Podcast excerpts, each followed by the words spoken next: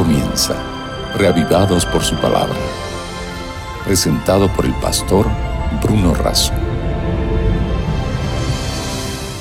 Porque no solo de pan vive el hombre, dijo Jesús, sino de toda palabra que sale de la boca de Dios. Por esa necesidad de ser alimentados por la palabra del Señor, nos encontramos diariamente para meditar, para reflexionar sobre las Sagradas Escrituras.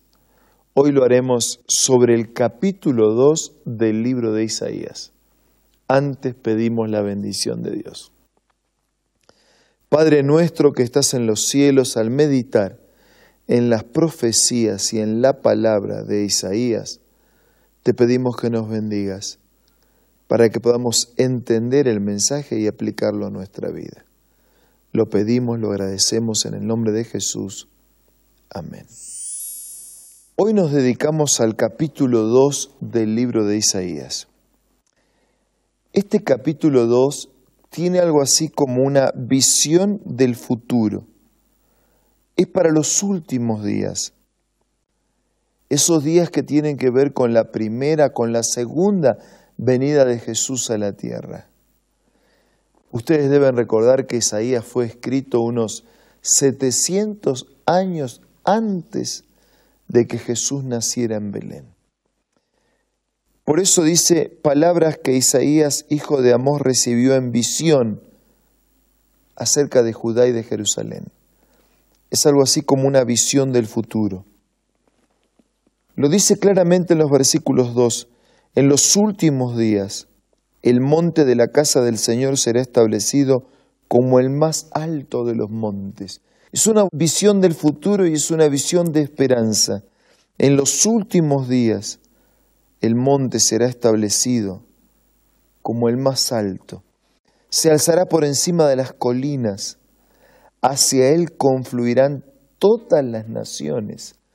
Muchos pueblos vendrán y dirán, venga, subamos al monte del Señor, a la casa del Dios de Jacob. Versículo 4, Él juzgará entre las naciones, será árbitro de muchos pueblos. Convertirán sus espadas en arados y sus lanzas en hoces. No levantará espada nación contra nación y nunca más se adiestrarán para la guerra ven, caminemos a la luz del Señor. Esta es una visión de esperanza para el pueblo de Dios, para el Hijo de Dios, castigado, perseguido, oprimido.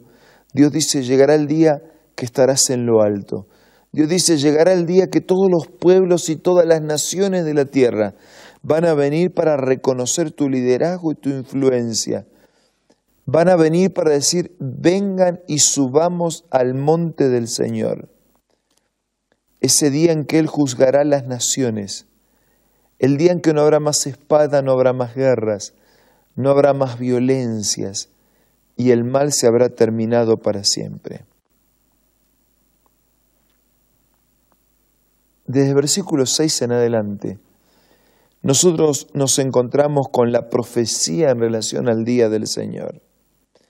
Has abandonado a tu pueblo, a los descendientes de Jacob, porque están llenos de astrólogos de Oriente, de adivinos, como entre los filisteos, de los que hacen tratos con extranjeros. Su tierra está llena de oro y de plata, sus tesoros son incalculables. En su tierra abundan los caballos, los carros de guerra son incontables.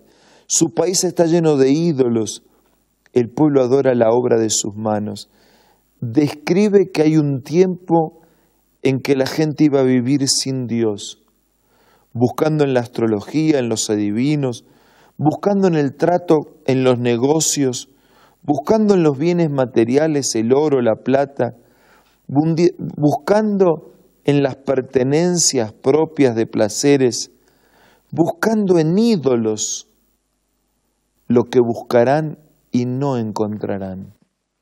Dice versículo 9, al hombre se le humilla, a la humanidad se la degrada, imposible que los perdones.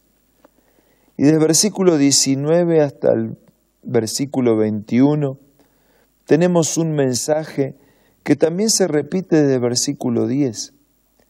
Dice, métete en la roca y escóndete en el polvo ante el terror del Señor.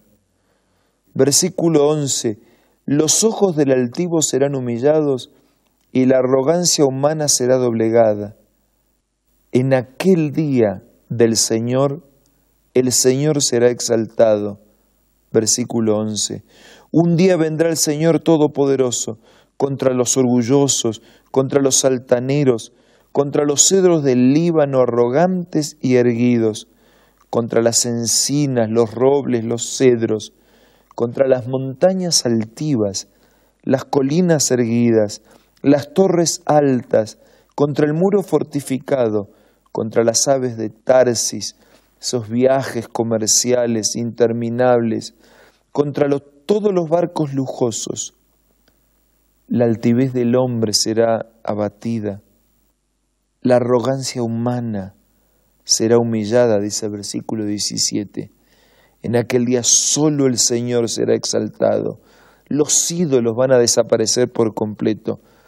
Los hombres se meterán en las cuevas, de las montañas, dice versículo 19, en las grietas ante el esplendor de su majestad.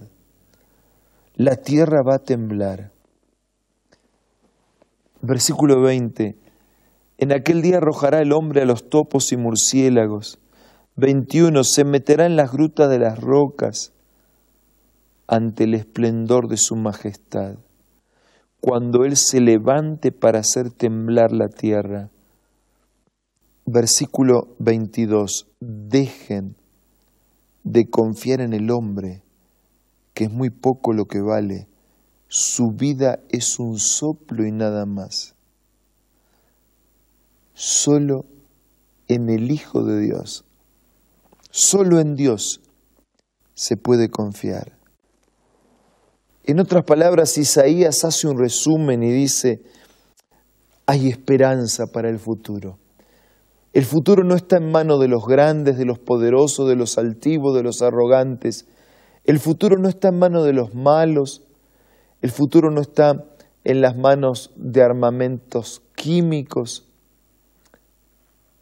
El futuro está en las manos de Dios, igual que el presente.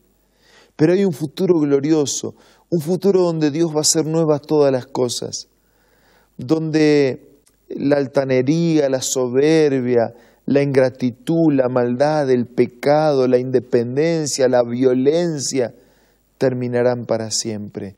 Por eso, eh, profeta Isaías va siendo el destaque de ese gran día de Dios. Un día que significará tristeza para muchos. Se esconderán en las cuevas, en las montañas, no pueden ver la gloria y la majestad del que viene pero un día que significará alegría, justicia, paz y recuperación de la vida para los que confiaron en Él. Por eso Isaías, después de hacer todo este rastreo, concluye y dice, dejen de confiar en el hombre, no, tiene valor confiar en el hombre como recurso de salvación.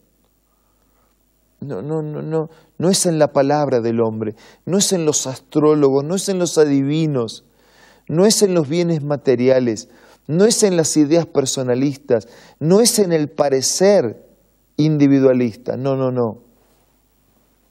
La vida humana es frágil, no depositen todos sus tesoros y su confianza en Él. Su vida es un soplo y nada más.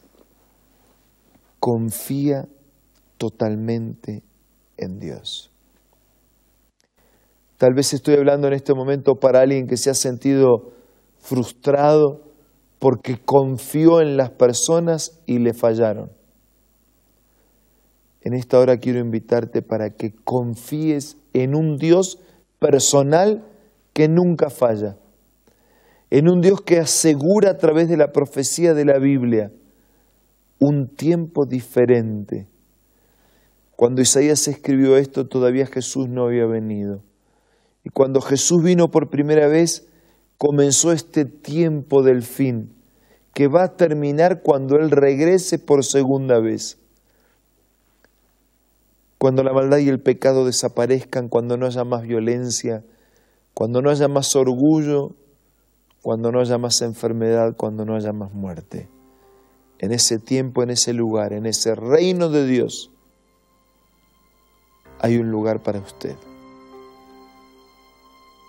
En la oración y en los momentos de oración, agradezcamos a Dios porque hay un lugar para cada uno de nosotros para compartir con Él la eternidad. Padre nuestro que estás en los cielos, te damos gracias por el anuncio profético que asegura un final glorioso y el comienzo de una eternidad. El final del pecado, de la maldad, de la enfermedad, de la injusticia y el inicio de tu reino establecido para siempre.